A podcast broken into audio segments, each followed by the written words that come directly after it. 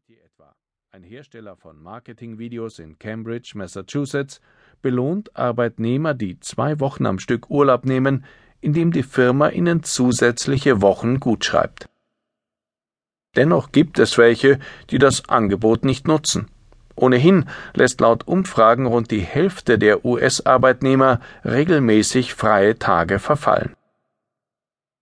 Sie tun das selbst dann, wenn sie glauben, dass ihr Vorgesetzter Urlaubsanträgen wohlwollend gegenübersteht.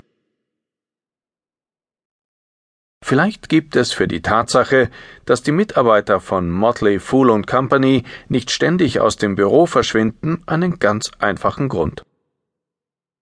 Die Angestellten dieser Firma arbeiten lieber als zu faulenzen. Sie träumen lieber von Urlaub, als ihn zu nehmen. Wir malochen, um uns zu ernähren. Natürlich verschafft uns die Arbeit auch einen Zeitvertreib und oft ein Gefühl von Identität. Sigmund Freud sah in der Arbeit deshalb die neben der Liebe wichtigste Stütze für psychisches Wohlergehen. Überwiegend aber vermuten wir die lohnendsten Stunden eines Menschenlebens nicht im Job, sondern in Freizeit und Erholung. Diese Annahme ist derart tief verwurzelt, dass Forscher erst seit kurzem ernsthaft untersuchen, wie Menschen Freizeit erleben. In ihren Studien findet sich Erstaunliches. So ist etwa längst nicht jeder Urlauber gehobener Stimmung. Eine Untersuchung unter europäischen Winterreisenden etwa zeigte, dass 40 Prozent genauso gut oder schlecht gelaunt waren wie im Alltag. 61 Prozent der Studenten, die mit dem Rad durch Kalifornien tourten oder zum Entspannen nach Hause gefahren waren, gaben in einer anderen Untersuchung an, zwischendurch enttäuscht gewesen zu sein. Von 1000 US-Urlaubern, die 2002 befragt wurden, sagte jeder Zweite, dass er sich bei der Rückkehr erschöpfter gefühlt habe als vorher. Auch bei Menschen, die ihre Reise genießen, schwankt die Gemütslage. Meist ist sie in den ersten Tagen trübe, bessert sich dann, sinkt wieder und steigt am Schluss erneut. Gerade anfangs, wenn der Urlaub noch vor einem liegt, sind wir oft schlechter gelaunt. Am Schluss dagegen, wenn es nach Hause geht, fröhlich.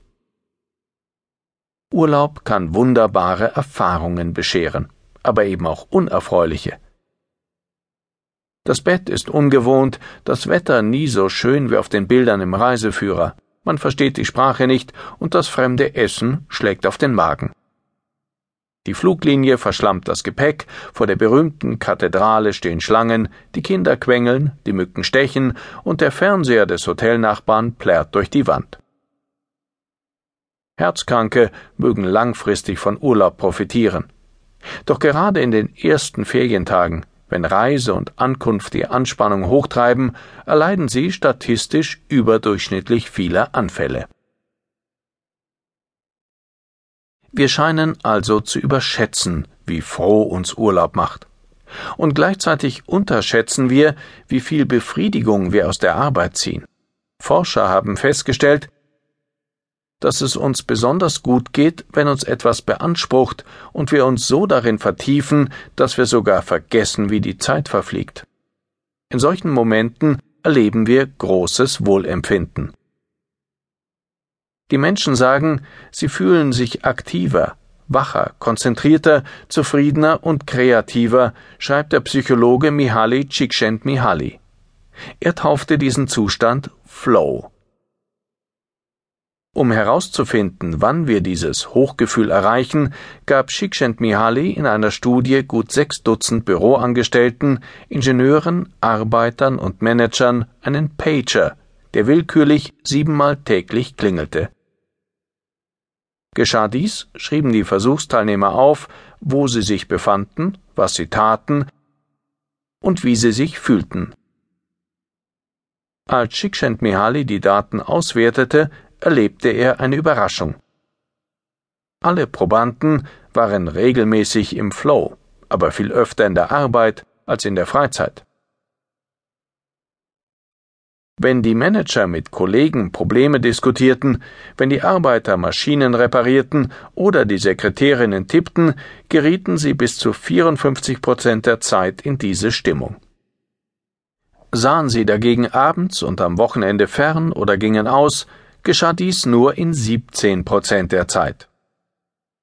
Arbeit macht glücklicher als Freizeit, folgert Csikszentmihalyi. Warum auch nicht? Arbeit gibt uns die Möglichkeit, uns zu beweisen, Anerkennung zu verdienen, unser Selbstvertrauen durch gute Leistungen zu steigern, uns Neues zu erschließen. Natürlich hindert uns nichts daran, uns auch in der Freizeit zu verwirklichen. Doch allzu oft eifern wir dann einem gesellschaftlich vorgegebenen Ideal von Müßiggang nach. Wir trinken viel, essen viel, feiern viel und tun sonst möglichst wenig. Das schafft nicht nur schlechte Voraussetzungen für einen Flow, sondern ganz eigene Probleme. Familienrichter und Paartherapeuten etwa beobachten regelmäßig, was ein Übermaß an freier Zeit mit Ehen, in denen man sich sonst eher selten sieht, anrichten kann. Jede dritte Scheidung, heißt es, werde nach den Ferien eingereicht. Glücksgefühle, fand eine Studie unter 1530 Niederländern heraus, verschaffen uns Urlaube am verlässlichsten, bevor wir sie antreten. Während wir planen und buchen, erleben wir Hochgefühle. Anders gesagt, wenn die Realität unsere Fantasien noch nicht zerstört hat. Paradoxerweise bewirkt genau dies oft, dass wir nach einem Urlaub vergessen, was unbefriedigend war. Freuen wir uns auf etwas, neigen wir hinterher dazu, unsere Erinnerungen anzupassen, bis sie mit dem positiven Bild von vorher übereinstimmen. Der Effekt ist unter Psychologen als rosige Aussichtenphänomen bekannt. Die Menschen negieren, was ihre eigenen Sinne sagen, sagt Csikszentmihalyi. Einerseits berichten Probanden meist, dass sie manche ihrer besten Momente in der Arbeit erleben. Andererseits wollen sie lieber immer mehr Freizeit haben, obwohl ihre Stimmung dabei gewöhnlich überraschend schlecht ist. Erst wenn Menschen ihren Job verlieren, geht ihnen zuweilen auf, was er ihnen bedeutet hat. Sie wollen dann vor allem eines, eine neue Anstellung finden.